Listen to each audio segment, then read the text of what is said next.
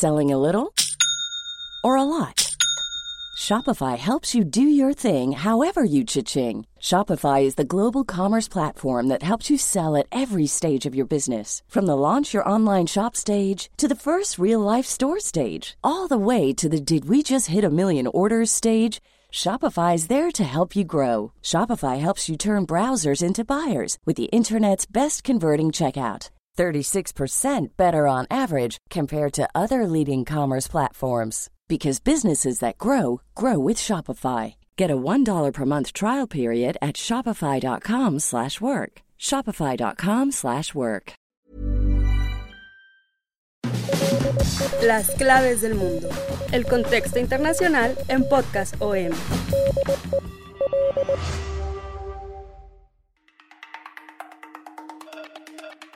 Hoy empieza la Colombia de lo posible.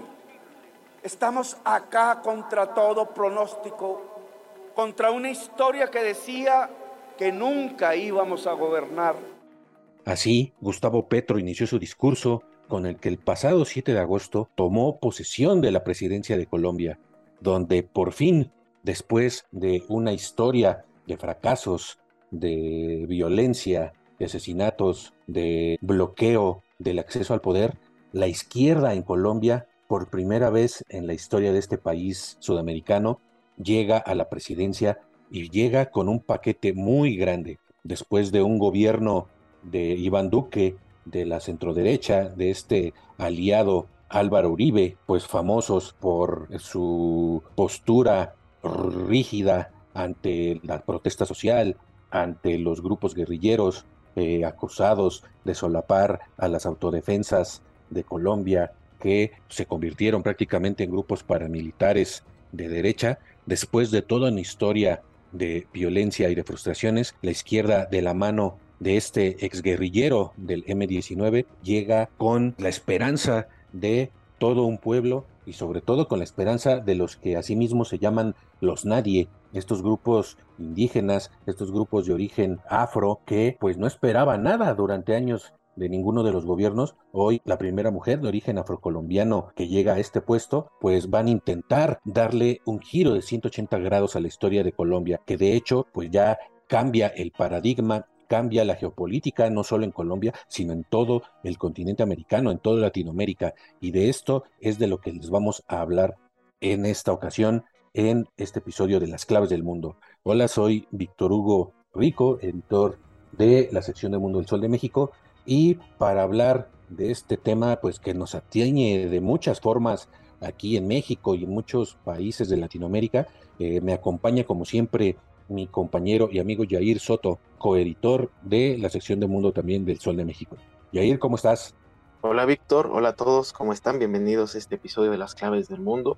Y sí, un tema que ya teníamos pendiente, que lo tenemos guardado y ya era necesario hablar, sobre todo por la cuestión en cómo la región de América Latina se empieza a acomodar nuevamente en estas corrientes políticas. Y sí, efectivamente, Colombia por primera vez gira a la izquierda y una vez más el continente pues prácticamente está recargado eh, en esta corriente y sobre todo las potencias económicas de la región. Estamos hablando de las, las cinco principales, México, Argentina, Brasil, Colombia y Chile, pues prácticamente a la izquierda, en este, en este caso Brasil, que sigue siendo la excepción, eh, tal vez por meses en octubre. Tenemos las elecciones en el que el candidato de izquierda Lula da Silva está siendo favorito y sería cuestión de semanas de ver que se cumpla por primera vez en la historia de América Latina tener estas cinco potencias económicas inclinadas hacia la izquierda. Y así en el tema que nos atañe, Colombia, que lo toma eh, Gustavo Petro, un guerrillero,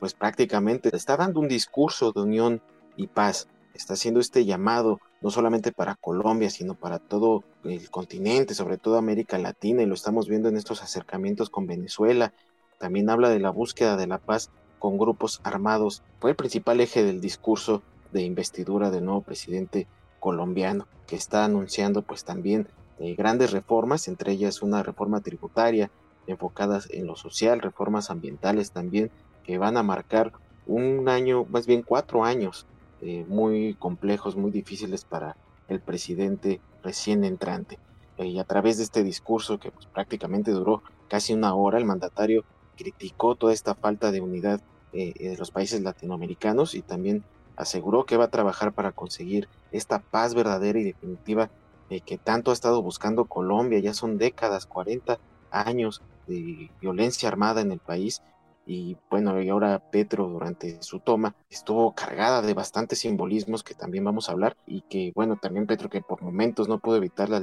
las lágrimas, apeló al libertador Simón Bolívar para llamar a la unidad y citar la frase la unión debe salvarnos como nos destruirá la división si llega a introducirse entre nosotros. Y como lo han hecho sus antecesores, también citó un fragmento de Cien años de soledad del Nobel de Literatura Gabriel García Márquez, citó todo lo escrito en ellos era irrepetible desde siempre y para siempre, porque las estirpes condenadas a 100 años de soledad no tenían una segunda oportunidad sobre la tierra.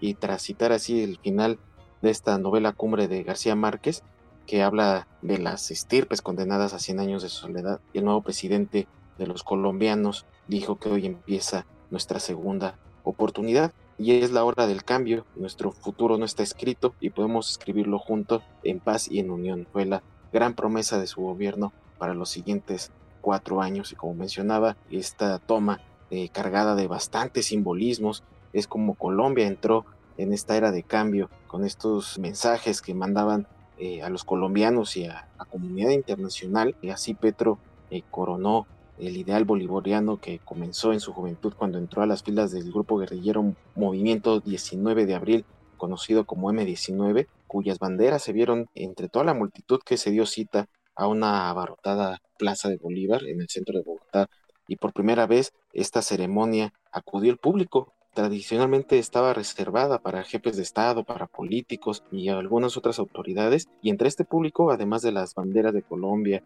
de los carteles de campaña presidencial de Petro, se vio un enorme retrato del presidente abrazando a su vicepresidenta Francia Márquez. Eh, la vicepresidenta, ya lo decías Vic, que fue la primera afrocolombiana en llegar al segundo cargo en importancia del país, fue otro de los símbolos del cambio en la ceremonia al jurar cargo que añadió su ya característica frase hasta que la dignidad se haga costumbre. Y así con la segunda, eh, bueno, con la mujer en el segundo puesto, pues se marca también esta tendencia de pluralidad que quiere buscar Duque al darle espacios a otras eh, personas más allá de, lo que criticaban de que solamente gobernaba gente blanca en Colombia, pues ahora se está viendo un gabinete más diverso encabezado precisamente por Francia Márquez. Y en esta ceremonia que pues eh, como la mayoría de todos los países pasa, hubo invitados internacionales, una lista que estuvo encabezada por el rey Felipe sexto de España, y que acudieron otros presidentes como de Argentina, de Chile, de Honduras, de Paraguay, de Ecuador, Costa Rica, Bolivia, incluso también ahí Marcelo Ebrard, canciller mexicano, estuvo en representación de nuestro país, pero un símbolo muy poderoso que dio eh, dentro de entre estos invitados fue eh, el lugar preferencial que se le dio a otros invitados de honor del presidente. Se trató de un grupo de personas humildes que ejercen oficios diversos, como una barrendera, un pescador, un campesino cafetero o una vendedora ambulante. Esto es una muestra de los vientos de cambio en la estructura del poder del Estado y en su relación con la ciudadanía. Y para esta ceremonia también Petro estuvo acompañado por su esposa, por sus hijas, que hicieron un recorrido de 200 metros para llegar a la Plaza de Bolívar, que estuvo acompañado por un riguroso esquema de seguridad en el que pues también participó la Guardia Indígena de manera simbólica, ¿no? en el que también se incluye a la, comunidad indígena en estas ceremonias. E incluso hasta en las vestimentas también, tanto del presidente como de su esposa y sus hijas, se, se, se reflejó todo este cambio que tratan de promocionar el nuevo presidente de izquierda. Y también hay que recordar uno de los momentos más emotivos de esta ceremonia, que fue cuando la senadora María José Pizarro, hija de Carlos Pizarro, comandante del M-19, que fue compañero de Petro en esa guerrilla, cayó asesinado en marzo de 1990 cuando era candidato presidencial para dejar las armas, impuso también la bandera presidencial al nuevo jefe de Estado, Pizarro, que lucía en sus ropas la imagen de su padre con una frase premonitoria de este que decía que la lucha por la paz no nos cueste la vida, no pudo contener las lágrimas y abrazó a Petro. También estuvo por ahí el senador Iván Cepeda, eh, que también decidió usar una imagen en la solapa de su traje de su padre Manuel Cepeda un líder del Partido Comunista asesinado en 1994 durante el genocidio contra la Unión Patriótica cuando era congresista. Pero así, ante todo esto, llegamos al momento cumbre de los simbolismos. Nada más jurar el cargo, el presidente eh, electo dio su primera orden presidencial de que sacaran la espada del libertador Simón Bolívar de la Casa de Nariño y que la llevaran a la plaza donde se estaba llevando la ceremonia para que este símbolo de la independencia de Colombia y también del M-19 estuviera a su lado en este histórico momento. Pero no se trata de cualquier arma, es una arma totalmente histórica, Vic. Así es, eh, Jair. Todos estos simbolismos de los que hablas precisamente estuvieron muy cuidados para dar esta imagen de cambio, ¿no? De estos vientos de cambio, de que iba a ser, o de que se, se proponen ser un gobierno históricamente diferente. Y pues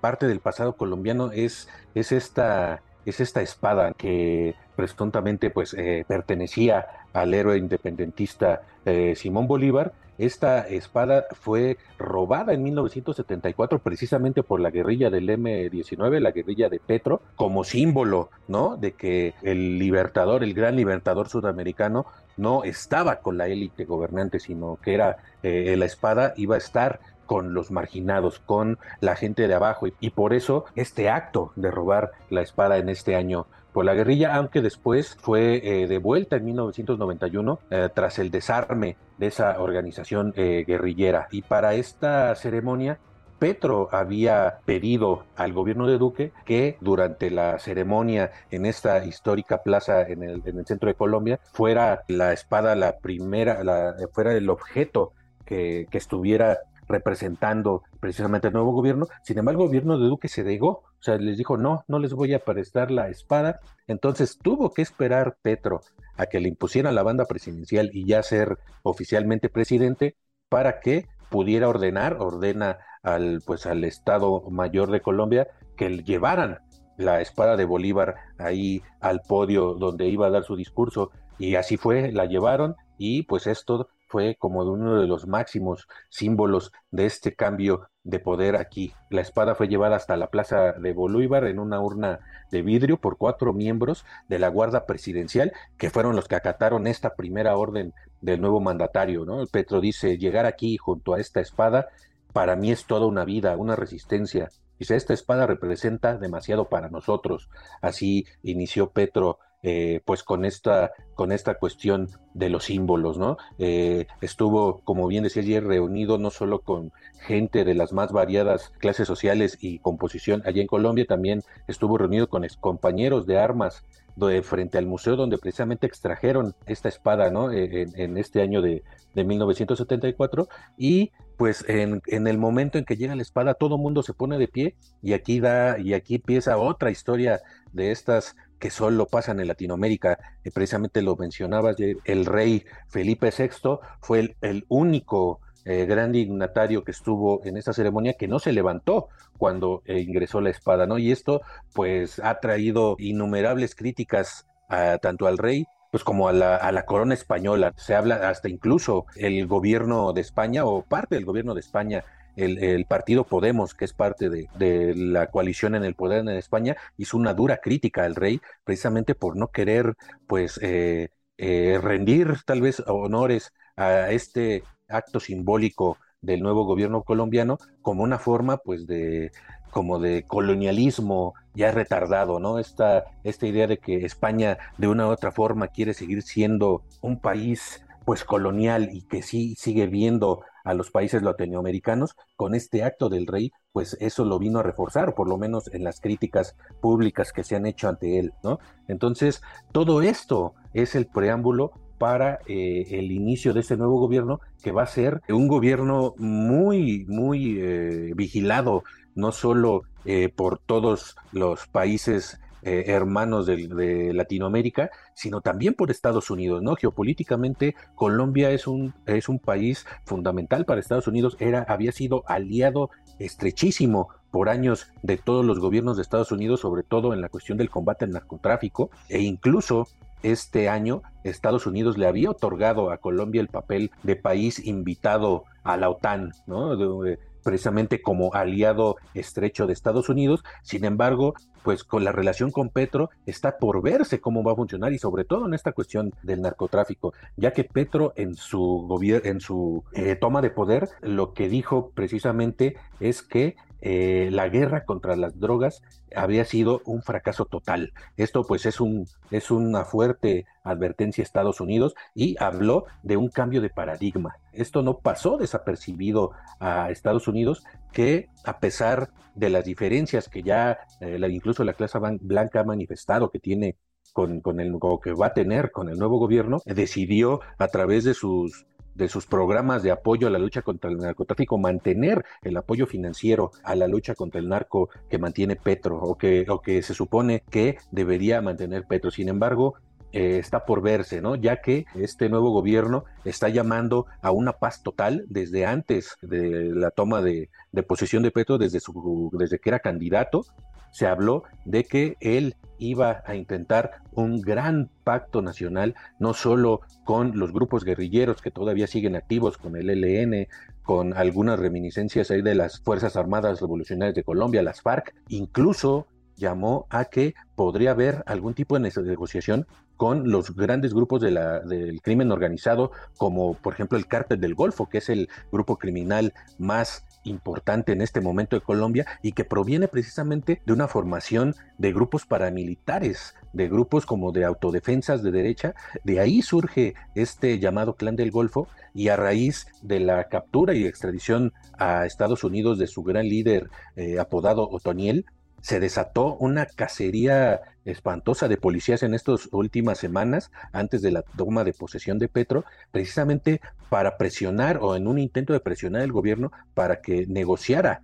con ellos, ¿no? Ni siquiera ya estaba viendo al gobierno saliente de, Iván Duque, sino el mensaje era para el nuevo gobierno, aquí estamos, ¿no? Y podemos desestabilizar el Estado, podemos desestabilizar las instituciones, sin embargo, llamamos a un gran pacto nacional y, según eh, anunciaron un día antes de la posición de Petro, iban a llevar a cabo una tregua, esto con el fin, pues, de, de negociar según la paz, ¿no? Entonces, esto es un cambio de paradigma muy importante, vamos a ver qué hace Petro, si negocia como negocia con la guerrilla, con el ELN, si de esa misma forma negocia con el narco y sobre todo qué es lo que va a negociar, ¿no? Ya muchas al interior y al exterior de Colombia pues ven con desconfianza este tipo de, negociación y un posible pacto con la delincuencia organizada. Efectivamente, en este plan de paz total que está manejando Petro, que está buscando la manera de, de tratar de llegar a un diálogo y sobre todo a frenar toda esta violencia que está caracterizando a Colombia en los últimos 40 años, y, la, importancia aquí es que ha habido acercamientos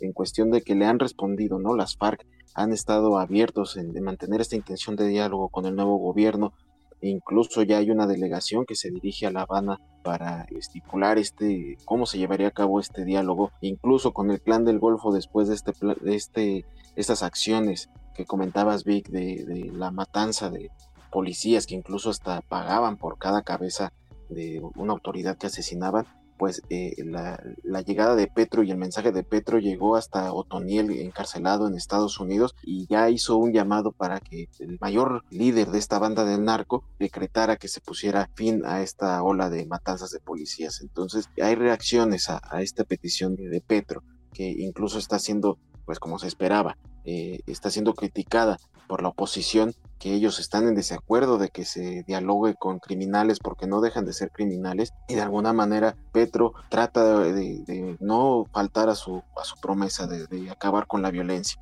Y también aquí es cuando entra en juego una de las zonas principales de mayor violencia, que es la frontera con Venezuela, eh, recordando que actualmente también Petro está haciendo un llamado de diálogo o sobre el gobierno de Venezuela que rompió Iván Duque todo, todo tipo de coordinación, todo tipo de diálogo y acercamiento. Ahora lo está retomando Petro, evidentemente Nicolás Maduro desde Venezuela abraza esta idea y, hay que ver también cómo se empieza a establecer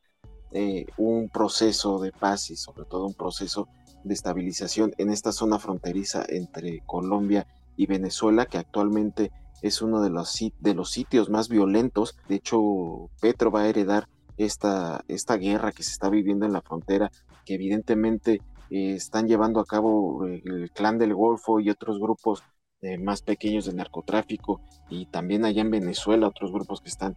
oponiendo resistencia en esta guerra de lucha de territorios, que tan solo en este año han muerto 255 personas que han sido asesinadas en este conflicto, que también pues tiene mucho que ver la, la, la mano de las disidencias de las guerrillas FARC y de los rebeldes del Ejército de Liberación Nacional, que también son brazos armados de estos grupos del narcotráfico. Eh, y esto es lo que va a heredar Petro y va a tener que buscar no solamente en un diálogo interno, sino también externo, en el que Venezuela tiene mucho que ver en este conflicto y pues eh, eh, Petro no la tiene nada fácil. Es por eso que eh,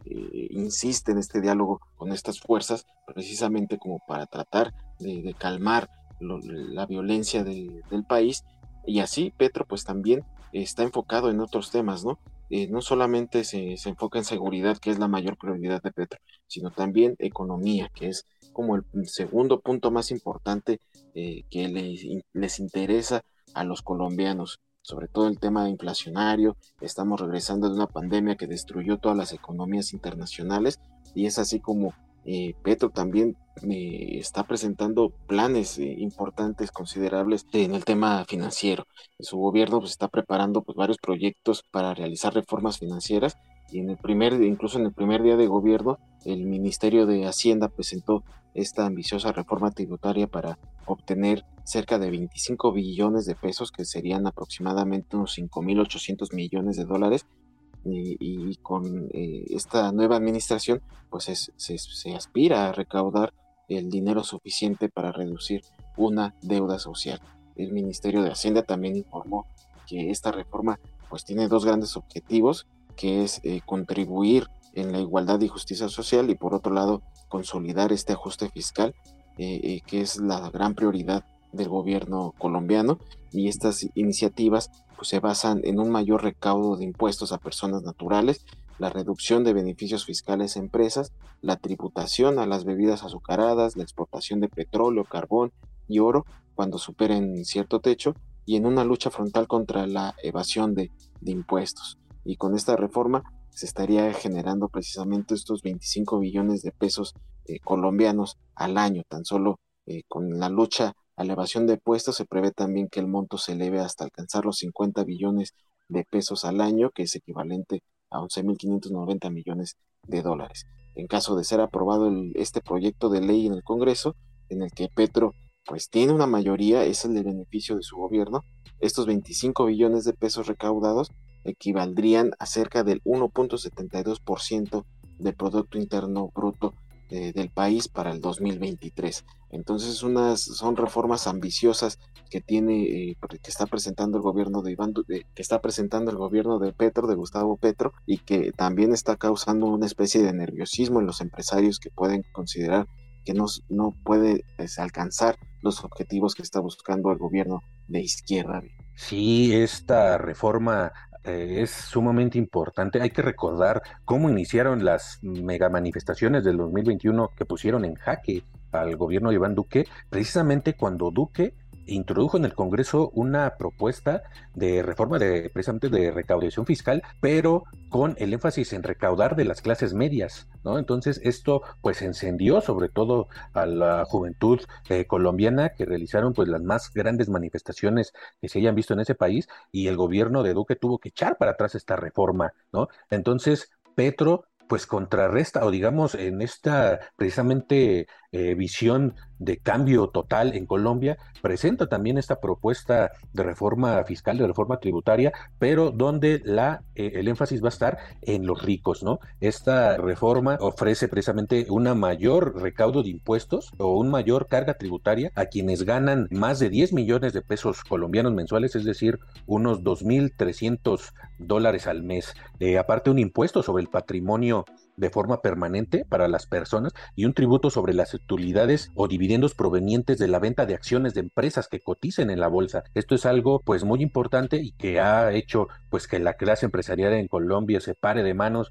y empiece a criticar al gobierno de Petro, ¿no? Además de lo que ya mencionaba, estos eh, impuestos a, a las bebidas azucaradas, a los alimentos ultraprocesados, a los plásticos de un solo uso y, un impuesto al carbono, que esto se juntaría precisamente también con sus planes de una política ambiental más fuerte, precisamente para también empezar a dejar de depender del petróleo. Esto es una de, las, sus, este, de sus propuestas más polémicas de Duque, ir dejando de depender del petróleo y del carbón, donde se uniría pues también esta cuestión de la economía y el medio ambiente, y que es lo que está causando muchas dudas, ¿no? Entre, por ejemplo, en esta semana que pasó, el gobierno, el nuevo gobierno colombiano empezó a impulsar esta ley que prohíbe el fracking, esta técnica de explotación petrolera, pues de que eh, fractura el suelo, ¿no? Y que ha sido muy cuestionada por ambientalistas y pues de convertirse en ley en Colombia se prohibiría expresamente la exploración y producción de hidrocarburos provenientes de yacimientos no convencionales, como se le llama, ¿no? Que tienen que ser eh, destapados a través de esta técnica de fracking, donde aparte se utilizan cantidades tremendas de agua y se contamina toda la zona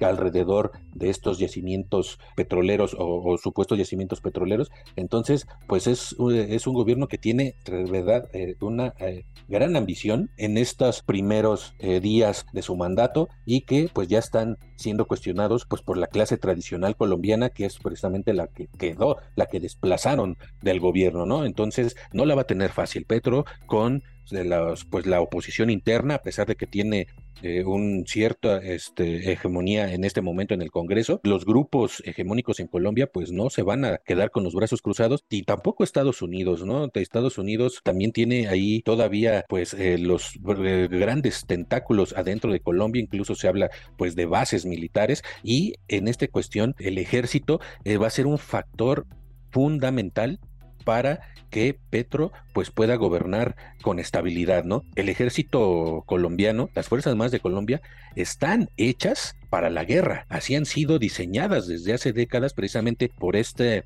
lucha carnizada contra las drogas, por esta pues lucha contra, contra los grupos ilegales que ha hecho pues que el ejército colombiano prácticamente una máquina de guerra. Entonces, si Petro opta por la paz, si opta por cambiar el paradigma, hay que ver cómo va a reaccionar el ejército. Eso es algo de lo que tenemos que estar también muy pendientes y es un ejército también muy ligado al ejército de Estados Unidos. Y por el otro lado, también estos eh, cambios que propone en, la relación con los grupos ilegales, estos inicios o esbozos de negociación o de diálogo para desactivar a todos estos grupos armados, a todos estos grupos del narcotráfico, pues también tendría repercusiones no solo alrededor de Colombia en los países vecinos, que ya, por ejemplo, Ecuador se está convirtiendo en un punto neurálgico de tráfico de drogas. En ese aspecto también ya está desplazando a Colombia como eh, punto de exportación de drogas a Estados Unidos, sino también hay que ver que los eh, cárteles mexicanos de narcotráfico están totalmente incrustados en Colombia, controlan grandes capas de la población, incluso ya no, eh, ya no es como antes ya no es como cuando en la época de Pablo Escobar y los mexicanos pues eran solo socios eh, con quienes hacían negocio para el transporte de droga eh, hacia Estados Unidos sobre todo. Ahora los líderes de los cárteles mexicanos están metidos en el territorio colombiano y ellos mismos están haciendo cargo del negocio dentro de Colombia. Esto según pues los organismos de inteligencia tanto de Estados Unidos como de Colombia. Entonces esto va a ser también un elemento que tenemos que ver qué va a pasar y eh, se empieza a desactivar estos grupos, ¿dónde van a quedar todos estos pues eh, grupos criminales extranjeros, sobre todo mexicanos. Esto pues podría traer también un, periodo de desestabilización, según ciertos analistas, no solo al interior de Colombia, sino también con sus países vecinos e incluso en México, ¿no? Entonces eh, implica mucho cambio, como decíamos en un principio, implica un cambio geopolítico importantísimo la llegada de Gustavo Petro y de la izquierda al poder de Colombia, ya más allá de que pues se está todo el subcontinente pintando de rosa, como dicen, la marea rosa, donde solo falta ver qué va a pasar en octubre con las elecciones de Brasil, si eh, Lula, pues como las encuestas lo indican, se hace con el poder y desplaza pues al gobierno de ultraderecha de Jair Bolsonaro. Sí, efectivamente es un punto que se va a vivir en pocas semanas para ver qué va a suceder y sobre todo como comentábamos al principio de que las principales potencias económicas de Latinoamérica sean controladas por la izquierda, que sí es cuestión de también definir la izquierda, que no es la misma la izquierda de Chile que la izquierda de México, pero aún así eh, estar en una tendencia de izquierda las principales economías es algo que puede beneficiar a la región, pero desde fuera, por ejemplo, Estados Unidos puede ver con incomodidad estas nuevas eh, tendencias de cómo se está recargando un continente en el que pues sabemos que Estados Unidos trata de controlar históricamente. Y pues así vamos a dar fin a este podcast eh, esperando que les haya gustado. Usted ya está informado sobre el tema de Colombia. Les agradecemos que nos hayan acompañado. Los esperemos todos los lunes en una emisión nueva de las claves del mundo, el cual podrán encontrar en las principales plataformas de podcast como Spotify, Google Podcast, Apple Podcast, Deezer, Amazon Music, Acast. Ahí pueden encontrarnos, al igual que todo el contenido de Organización Editorial Mexicana pone a su disposición para que usted se mantenga informado en cualquier ámbito. Así que agradezco a la producción de Natalia Castañeda y también gracias a Tibi, nos escuchamos la próxima semana. Gracias, Jair, y gracias a todos. Nos escuchamos. Hasta entonces.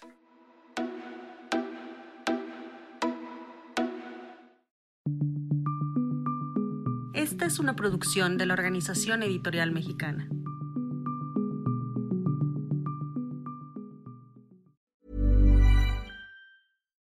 Would you like to look five years younger? In a clinical study, people that had volume added with Juvederm Voluma XC in the cheeks perceived themselves as looking five years younger at six months after treatment. Look younger, feel like you. Add volume for lift and contour in the cheeks with Juvederm Voluma XC. Reverse signs of aging by adding volume to smooth laugh lines with Juvederm Volure XC. For important safety information and to find a licensed specialist, visit juvederm.com. That's J U V E D E R M.com. Not for people with severe allergic reactions, allergies to lidocaine, or the proteins used in Juvederm. Common side effects include injection site redness, swelling, pain, tenderness, firmness, lumps, bumps, bruising, discoloration, or itching. There's a risk of unintentional injection into a blood vessel, which can cause vision abnormalities, blindness, stroke, temporary scabs, or scarring. Talk to a licensed specialist to find out if it's right for you.